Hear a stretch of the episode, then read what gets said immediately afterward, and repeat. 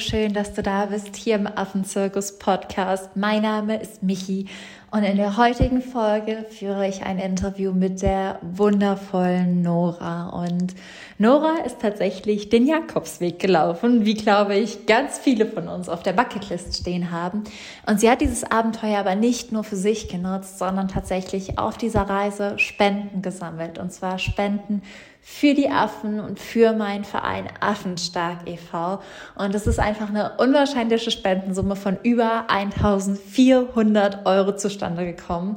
Und in dem Interview heute spreche ich mit Nora darüber, wie sie überhaupt auf diese Idee kam, den Jakobsweg zu gehen, wie ihr dann auch der Gedanke kam, das Ganze nicht nur für sich, sondern auch für die Tiere und den Tierschutz zu nutzen, was sie auf der Reise erlebt hat, welche Tipps sie dir mit auf den Weg geben kann und warum es einfach so wichtig ist, dass du deiner Intuition und deinem Herzen folgst. Ich wünsche dir ganz, ganz viel Spaß bei der Folge.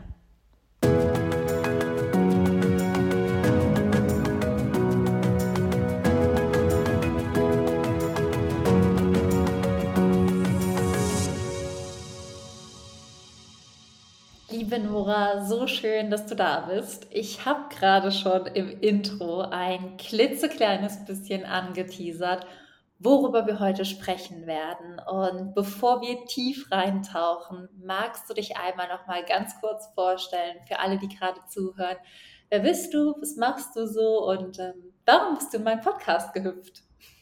Ja, erstmal hallo, Michi. Ich freue mich total, bei dir jetzt mit dir sprechen zu können. Mein Name ist Nora. Ich bin 26 Jahre alt, eigentlich Psychologin.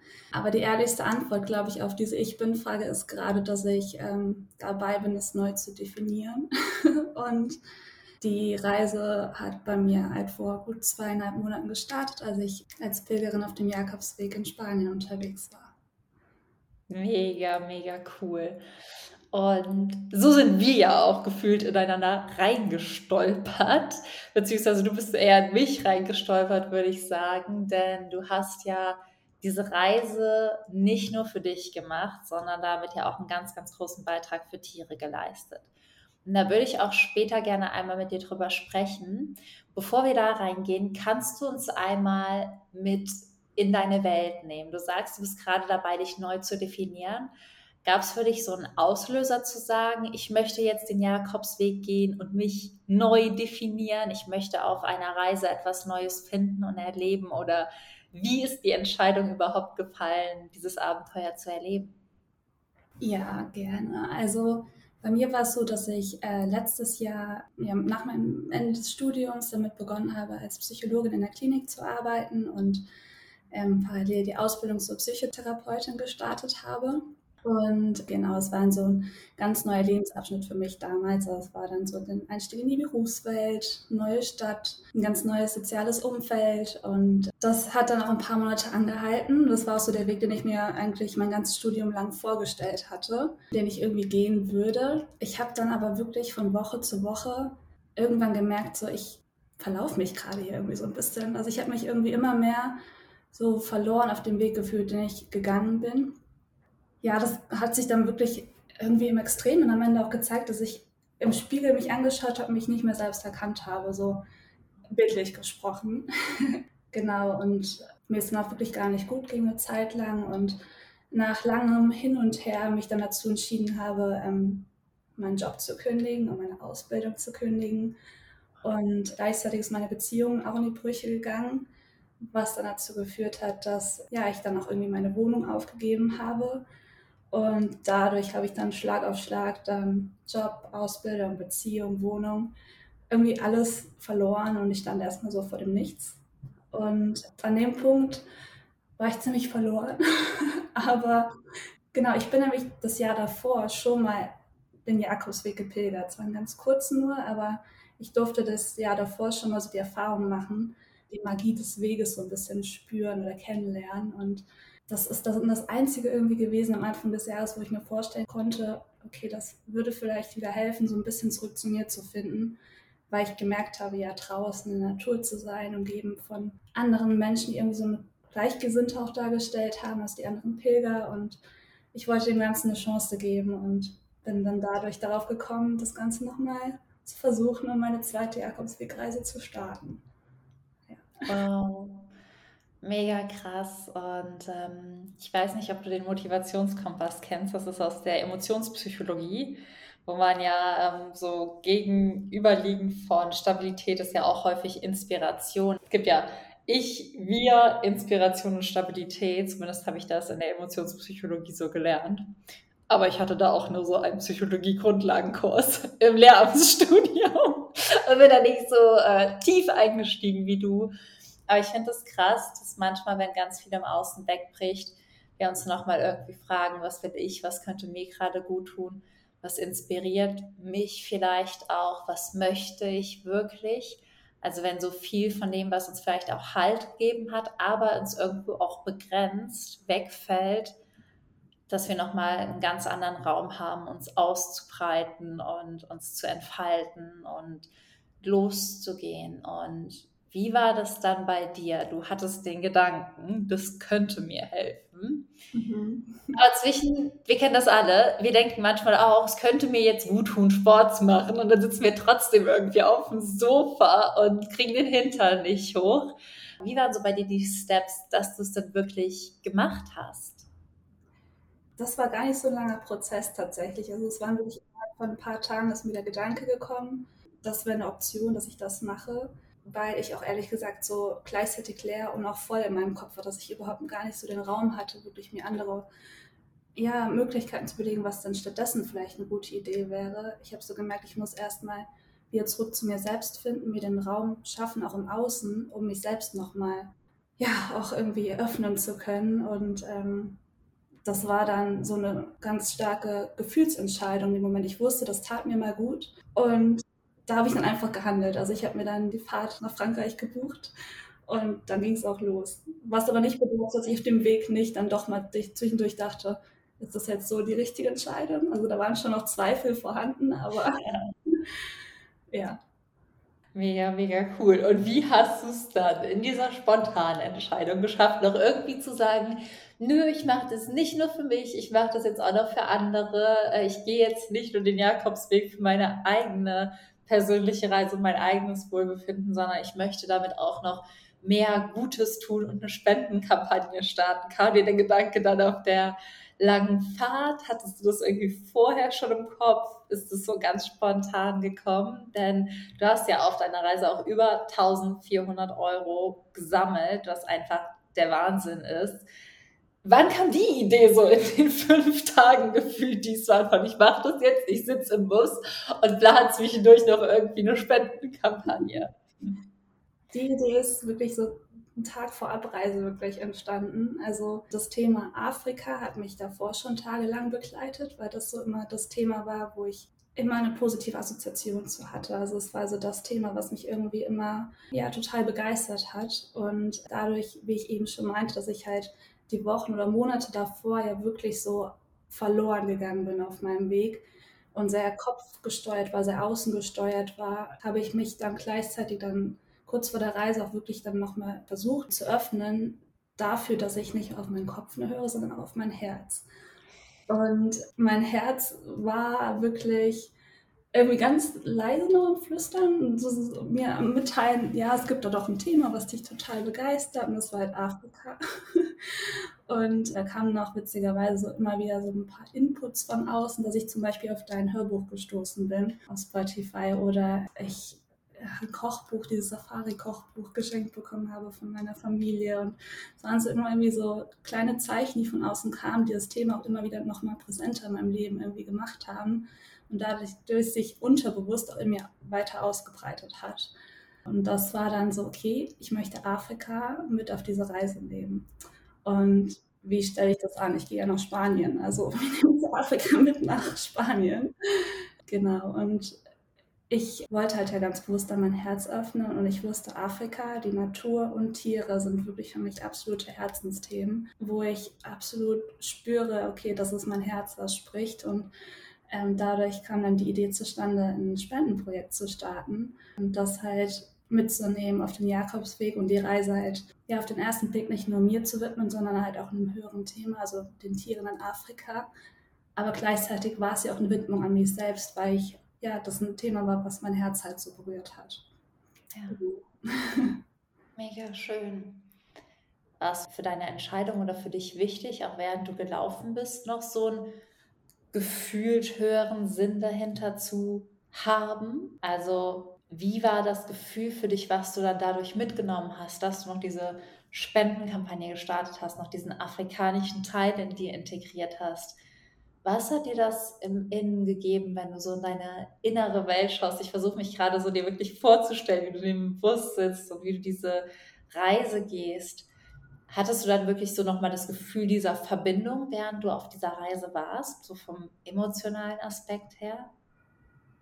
Mhm, das hat sich auch verändert während der Reise. Also am Anfang waren da doch auch noch Zweifel, weil mein Kopf so gegen mein Herz die ganze Zeit noch so ein bisschen gearbeitet hat und ich auch einfach Angst hatte, dass ich mich irgendwie blamiere mit dem Spendenprojekt, weil ich Angst hatte, dass sich irgendwie niemand dazu bereit erklärt zu spenden.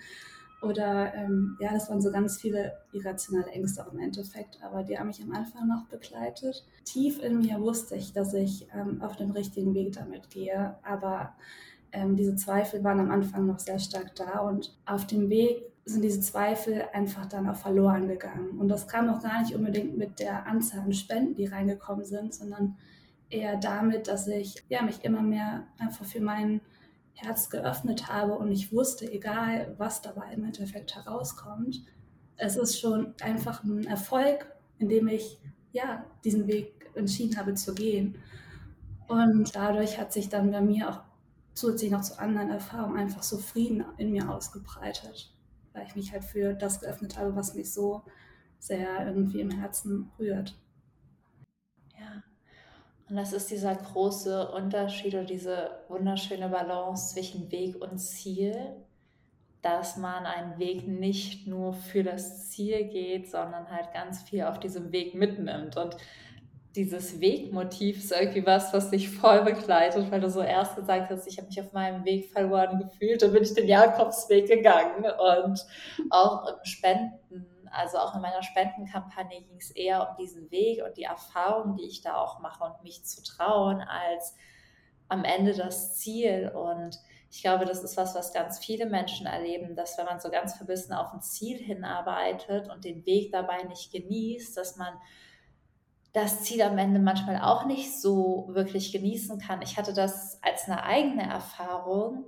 Aber ich kann dazu auch eine ganz witzige Geschichte erzählen, aber so aus meiner eigenen Erfahrung ist es so, dass ich ja über ein Jahr an meinem Buch gearbeitet habe mit meinem Verlag. Und dann war dieses Buch Spiegel Bestseller, aber das ist ein Moment von so vielen und dieser eine Moment ist so kurz, so intensiv, aber auch so schnell vorbei. Und dann wurde mir auch nochmal bewusst, krass, das war zwar so ein großes Ziel, aber es ging so viel mehr auch um den Weg und die Emotionen auf diesem Weg, den wir, die wir dahin hatten, die Höhen und Tiefen, die man hat, wenn man ein Buch rausbringt, um die Ängste, um das Wachstum. Und dann war ich einfach sehr froh, dass ich den Weg dahin auch so genossen habe, weil wenn ich die ganze Zeit mich irgendwie verbogen hätte, und dann wäre nur da dieser eine Moment gewesen, dann ist man vielleicht enttäuscht. Und ähm, es gibt eine witzige Geschichte dazu von einem Paar in den USA, das das ganze Leben darauf gespart hat, so einen Campervan zu kaufen. mit dem Campervan durch die Gegend zu fahren. Und dann waren sie irgendwie Mitte 60 und konnten sich den teuersten Campervan von allen kaufen. Und dann waren sie eine Woche auf Reise und haben festgestellt, dass Campen überhaupt nicht ihr Ding ist aber haben so die ganze, das ganze Leben auf dieses Ziel hin und sich immer irgendwie diesen Weg dahin gar nicht genossen, nur um dann festzustellen, dass das Ziel vielleicht auch gar nicht ihr Ziel war, weil auch das ist ja was, was wir manchmal feststellen. Wir bewegen uns auf etwas hin, denken, es wäre unser Ziel und dann ist es das nicht. Aber wenn du auf dem Weg viel für dich mitgenommen hast, ist es nicht schlimm, wenn du mal dein Ziel verfehlst oder wenn du mal das Gefühl hast, hey, es war doch nicht zu 100 Prozent mein Wert, weil du die Zeit dahin ja schon genutzt hast und der Weg ist am Ende viel länger als das Ziel. Und ich finde, das verkörperst du sehr, sehr, sehr schön mit deiner Geschichte und auch mit dem, wie du dich verletzlich und offen zeigst und teilst und einfach aus dem Herzen erzählst. Also mega, mega schön. Ich glaube, da können, ich glaube, an der Stelle haben sich schon ganz viele Leute Notizen an der Podcast-Folge gemacht. mega cool. Und Du hast gesagt, du hattest am Anfang Angst, dass niemand spendet. Kenne ich auch. Ich habe auch schon eine Spendenkampagne, eine Crowdfunding-Kampagne gestartet. Und ähm, Wie bist du vorgegangen, um trotzdem vielleicht die eine oder andere Person zu erreichen? Also hast du es dann damals an Freunde geschickt, hast du es mit der Familie geteilt? Du hast ja auch einen Instagram-Kanal dazu angelegt, den wir auch unten in den Show Notes verlinken. Aber wie bist du da vielleicht auch vorgegangen, dich trotz dieser Angst zu scheitern, zu öffnen und mit deinem Projekt zu zeigen?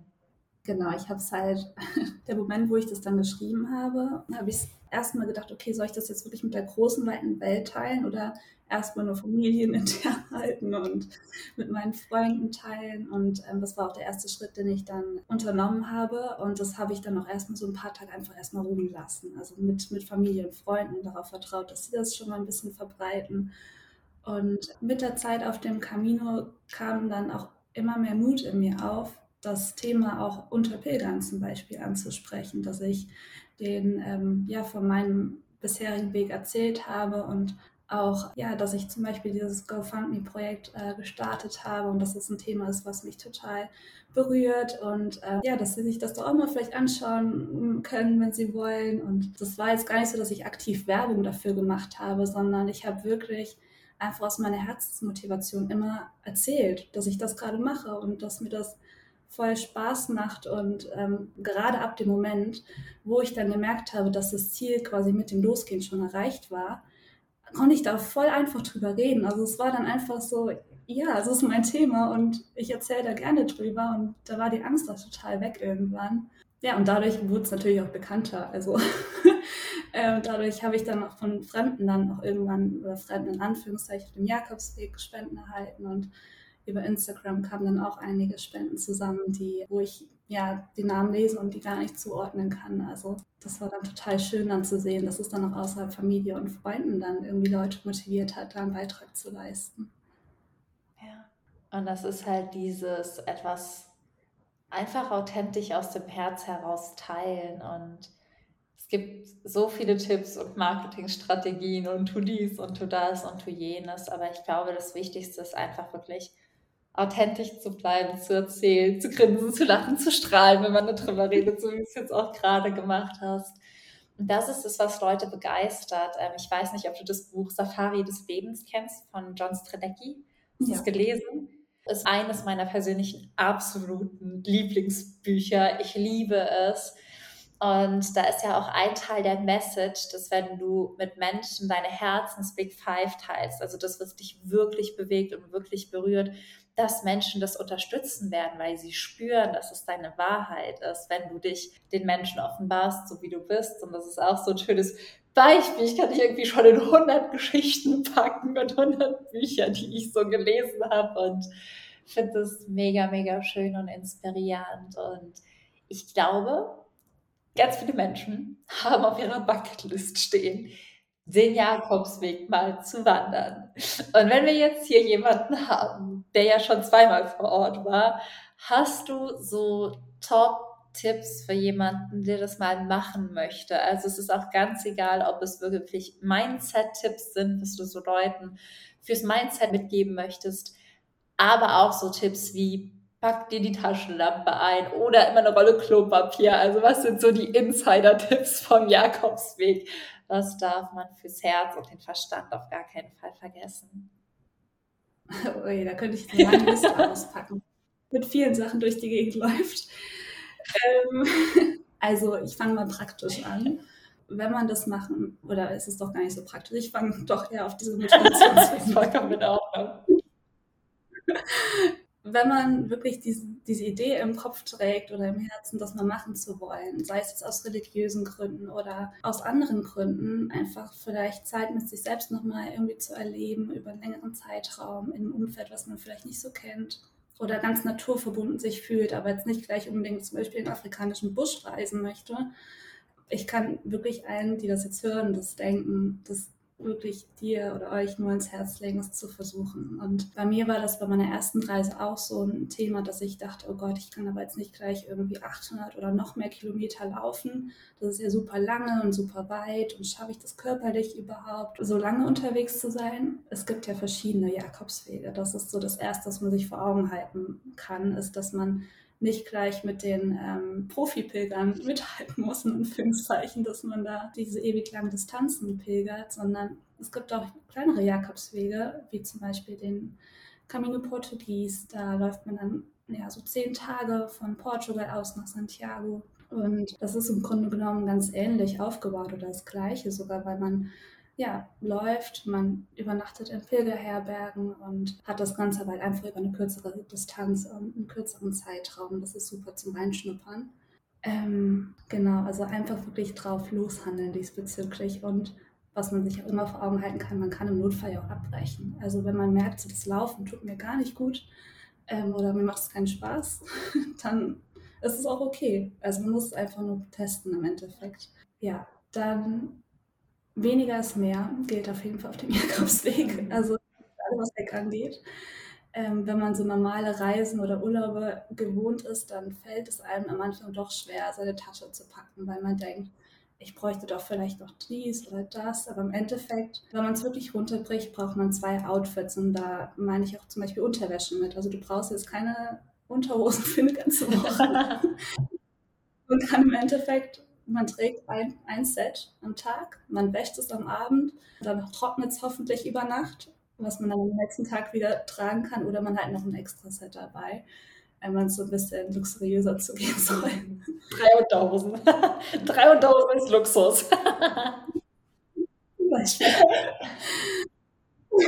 Aber es ist auch lustig zu beobachten, weil viele halt wirklich mit viel, viel mehr ankommen, als man braucht und es dann irgendwie ja dann liegen gelassen wird mit Absicht dann irgendwann in Herbergen. Da gibt es dann solche Kisten, wo dann wo man dann wühlen kann und äh, eine Unterhose findet.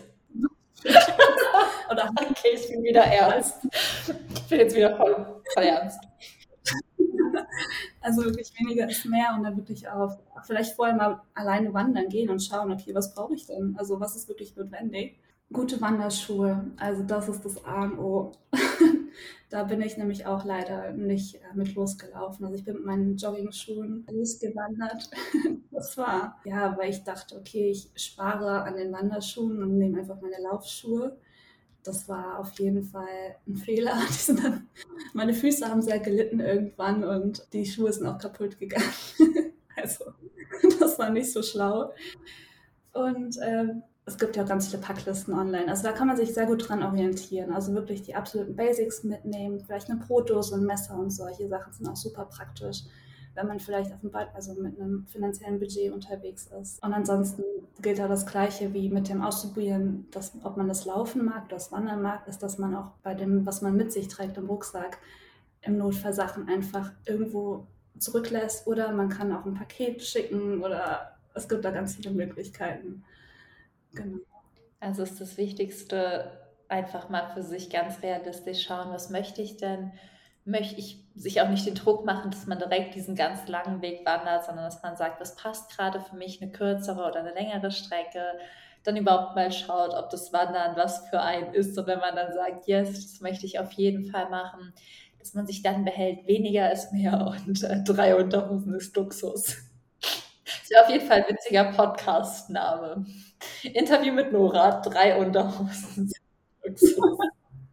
Nein, wir nennen die Folge anders, keine Sorge. Des Caminos. Sehr, ja. sehr, sehr schön. Ähm, was mir gerade als Frage noch kam, wie lange warst du unterwegs? Also welchen Weg bist du gewandert? Wie lange warst du unterwegs? Kannst du uns da nochmal Background-Infos zu deiner Reise geben? Sehr gerne. Also ich bin den Camino del Norte gewandert. Der fängt in Irun an, beziehungsweise fangen die meisten im Südwesten Frankreichs an. Das ist dann nah an der Grenze, weil es von der Anreise einfach am einfachsten dorthin ist. Und ähm, genau, dann läuft man quasi von Osten Spaniens einmal quer durchs Land bis zum Westen.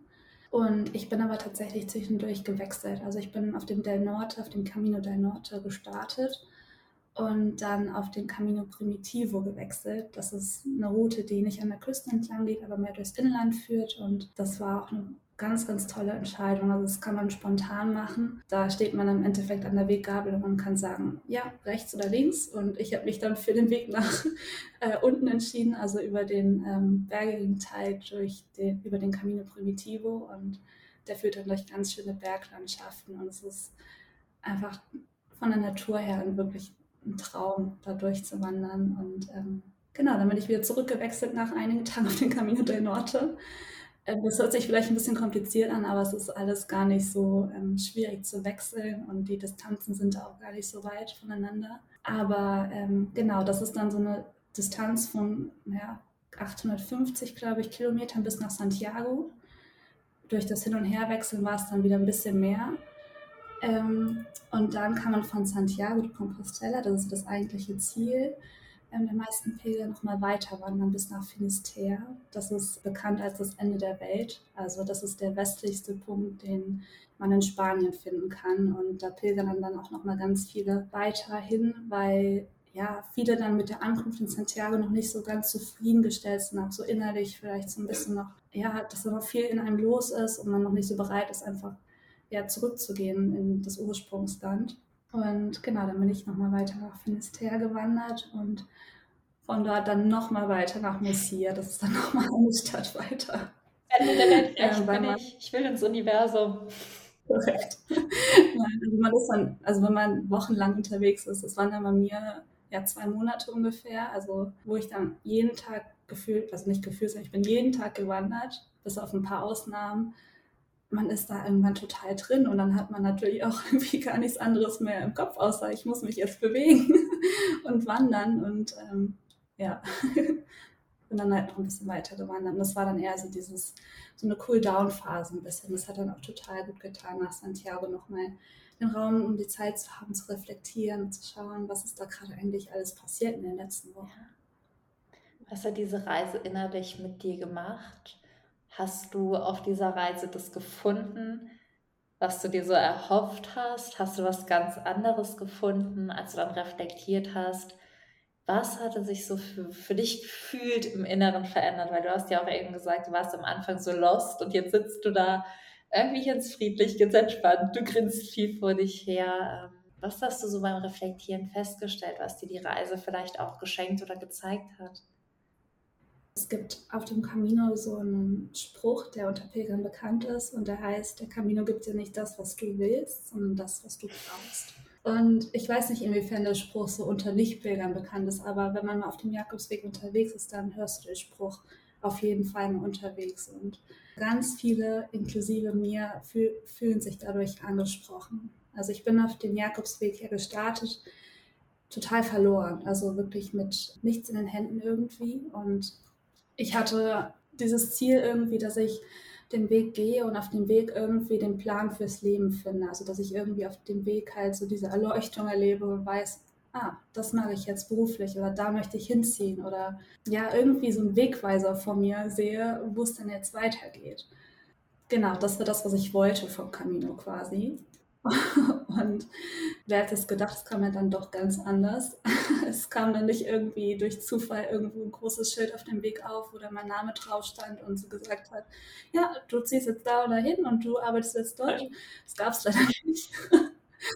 Ähm, das war dann doch ein bisschen utopisch oder ein utopisches Wunschverhalten von meiner Seite aus. Aber ich habe dann natürlich was von Camino bekommen und zwar was viel Schöneres eigentlich. Und zwar habe ich unterwegs ja ganz starken Frieden und Vertrauen in mir spüren dürfen. Und nicht nur unterwegs, sondern dieses Gefühl hat angehalten seit dem Punkt, wo ich das dann erfahren durfte. Und dieser Frieden und das Vertrauen hat sich gezeigt in Bezug auf Veränderungen, die ich im Leben erfahren habe, halt vor dem Camino. Also bezüglich Job und Beziehung und Wohnort. Und ich war da total verunsichert und ähm, habe da natürlich auch ganz viele negative Gefühle in mir getragen am Anfang, ganz viele Verlustgefühle und Trauer. Und ja, irgendwann hatte sich das eingestellt, dass ich ja das irgendwie zulassen konnte, erstmal diese Gefühle und da durchgegangen bin und den Widerstand in mir selbst aufgelöst habe, davor wegzulaufen, vor der Lebenssituation, die ich da hatte eigentlich. Und bin dann halt da durchgegangen, was auch teilweise einfach schwierig war. Also ich hatte auch Teile auf dem Weg, wo es mir nicht gut ging.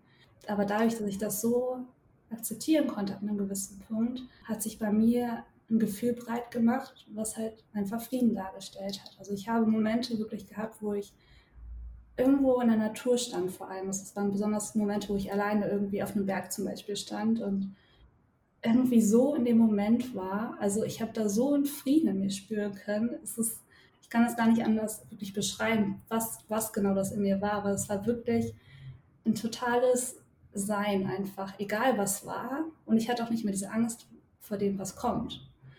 Und ähm, genau, das habe ich halt vom Camino bekommen, dass ich wirklich diesen Frieden in mir erlangen konnte und auch das Vertrauen darauf, was halt ja noch auf meinem Lebensweg auf mich wartet und in Bezug darauf aber auch halt ja mein Herz zu öffnen und dem zu folgen.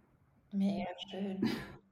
Und ich glaube, dass das auch ähm, eine ganz utopische Vorstellung ist, zu glauben, man findet auf der Reise wie dieses Geschenk, was irgendwo liegt und weiß dann alles. Ich weiß zwar, dass das bei mir persönlich immer so wirkt, weil wenn ich jetzt heute auf meine erste Reise nach Afrika vor acht Jahren zurückblicke, hat die etwas in mir ausgelöst. Aber als ich damals den Affen begegnet bin, war das auch nicht für mich wie ein Schild auf dem stand. Und irgendwann bist du Autorin und Tierschützerin und machst dies und das.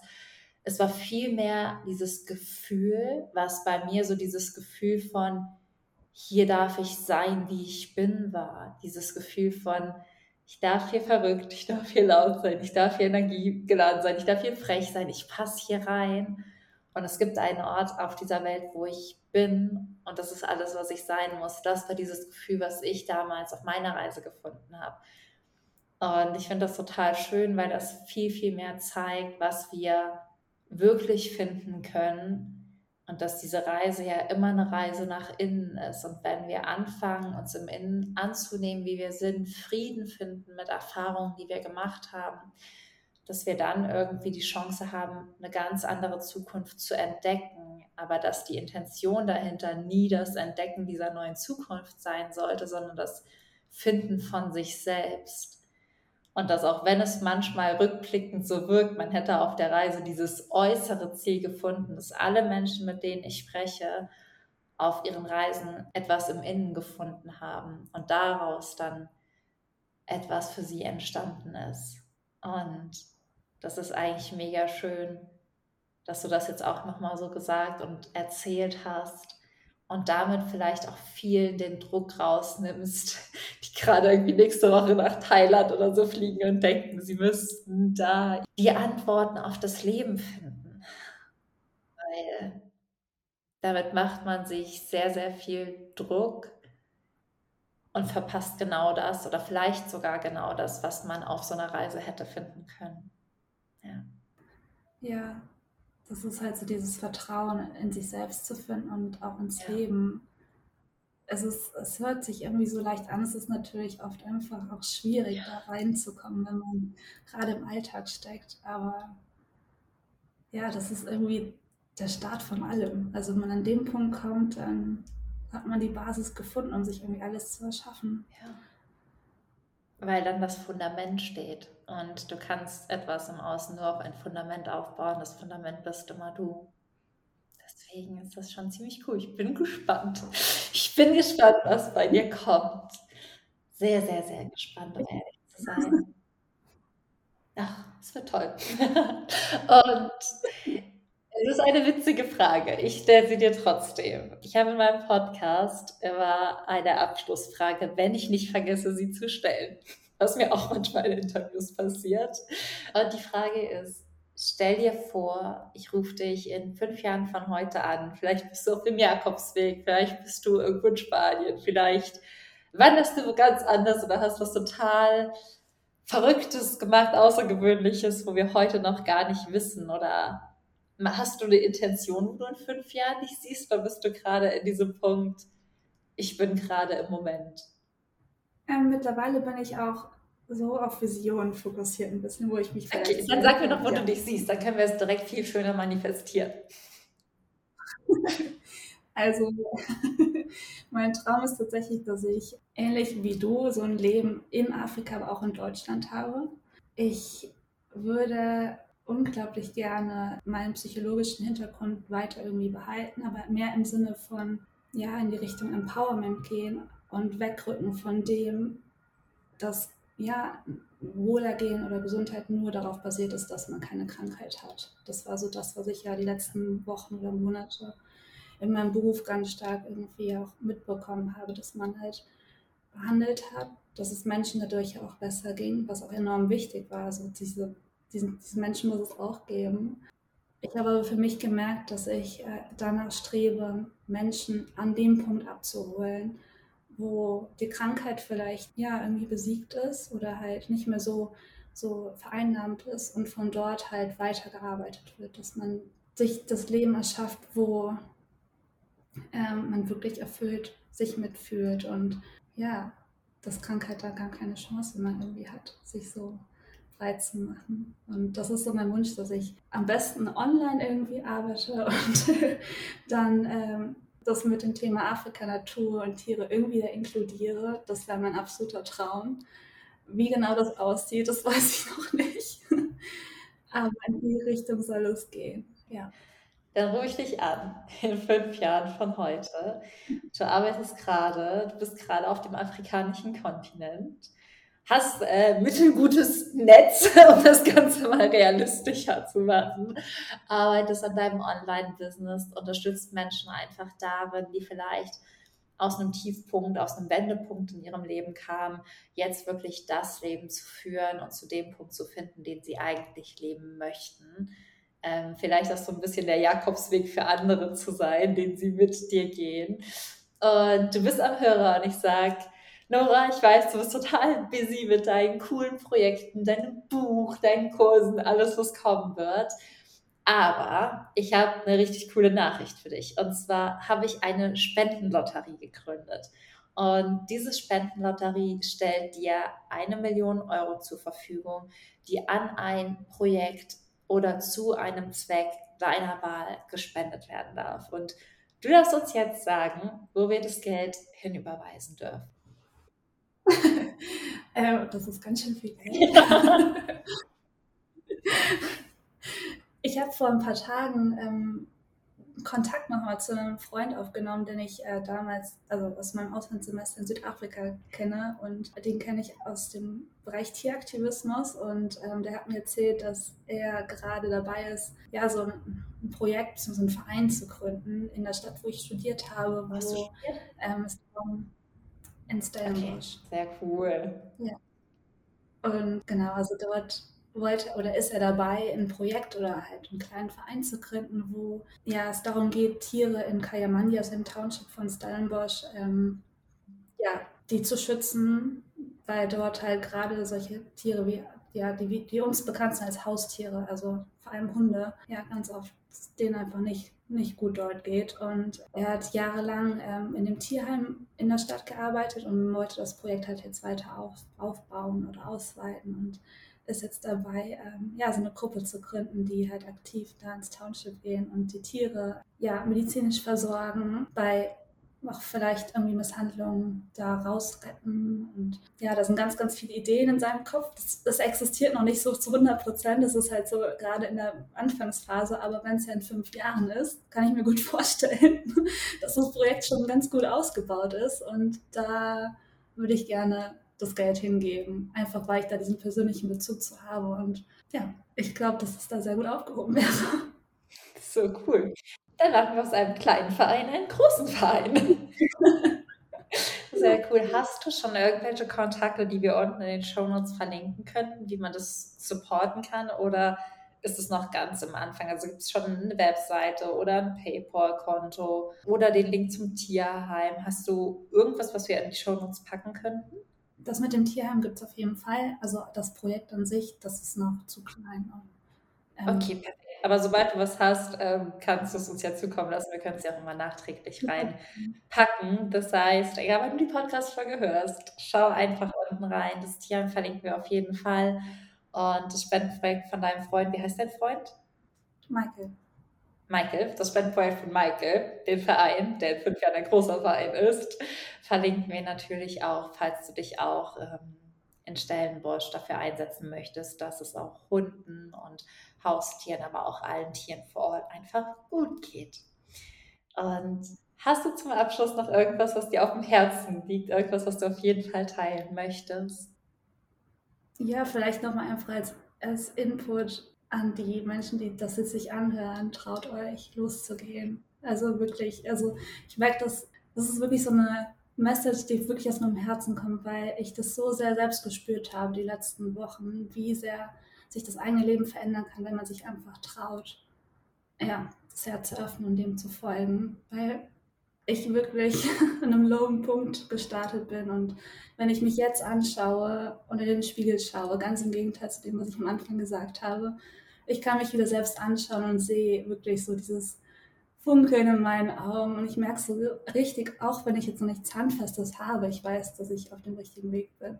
Und ja, ja ich kann das nur jedem ja, empfehlen, den, hab den Mut loszugehen. So schön. Ich glaube, dass deine Geschichte auch dem einen oder anderen wirklich Mut macht, sich auf seine ganz individuelle Reise zu trauen. Und ich danke dir einfach, dass du hier warst. Ich danke dir fürs Teilen. Ich danke dir für deine Offenheit und Verletzlichkeit und dass wir auch das eine oder andere Mal lachen konnten über die Unterhosen. Das werde ich mir auf jeden Fall jetzt für meine nächste Reise behalten, dass drei Unterhosen Luxus sind. Und ähm, freue mich einfach. Ich bin ganz gespannt, was sich bei dir noch entwickelt und danke dir einfach für deine Zeit. Ja, ich danke dir. Es war ein total schönes Gespräch. Ich hoffe, die Folge mit Nora hat dir gefallen und dich vielleicht inspiriert, für deinen ganz persönlichen Weg loszugehen. Nicht für ein Ziel, sondern für deinen Weg und dich auch einfach dem zu öffnen, dass bevor das große Ganze ähm, sich überhaupt zeigt, du erstmal feststellen darfst, welche Blume du eigentlich bist, wer du eigentlich bist und falls du da einfach mehr über dich rausfinden möchtest, falls du da einfach tiefer einsteigen magst, bist du natürlich auch herzlich zu meinem Online-Kurs Keep Yourself Wild eingeladen, wo es auch genau darum geht, wirklich zurück zu seinem Ursprung, zurück zu sich selbst zu finden. Denn wie gesagt, das ist das Fundament, um irgendwas im Außen aufbauen zu können. Und so viele Menschen bauen sich irgendwas auf und es bricht irgendwann zusammen oder es fühlt sich nicht gut an, weil sie überhaupt nicht wissen, auf welchem Fundament sie aufgebaut haben, weil sie sich vielleicht an ein Umfeld, an eine Stelle gepflanzt haben, wo es ihnen einfach nicht gut geht. Und ja, falls du ein bisschen mehr Verbundenheit zu dir selbst in deinem Leben möchtest, ein bisschen mehr Frieden, ein bisschen mehr selbst, dann bist du auf jeden Fall herzlich dazu eingeladen und du findest natürlich alle Infos unten in den Show Notes. Ich freue mich riesig, wenn du dabei bist und wünsche dir jetzt einfach nur eine wunderschöne, inspirierte, friedliche Woche. Sei frech wie ein Affe und keep yourself wild. Deine Michi.